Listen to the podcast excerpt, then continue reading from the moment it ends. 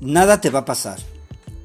Eran las palabras que se repetían en su cabeza mientras el dulce sabor a menta aún se sentía en su boca.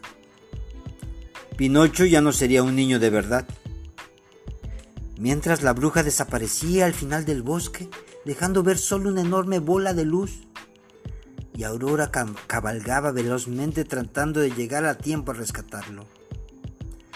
Merlín experimentaba con todos sus trucos de su maleta, buscando la solución para deshacer el hechizo.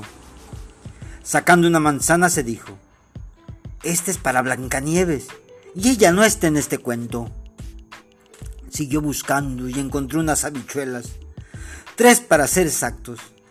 No eran de los tres cochinitos, sino las de otro cuento donde sale un gigante.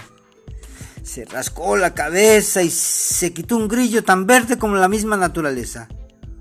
Esa era la solución. Darle conciencia a Pinocho. Pasado el tiempo, Aurora siguió la propuesta del sol, donde sabía iba a encontrar a su amado. ¿Qué pasaría con la bruja?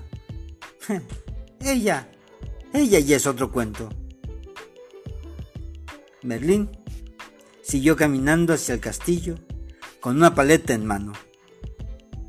Autores: Lili, Carla, Polo, Nidia y Laura. Lectura creativa y escritura creativa.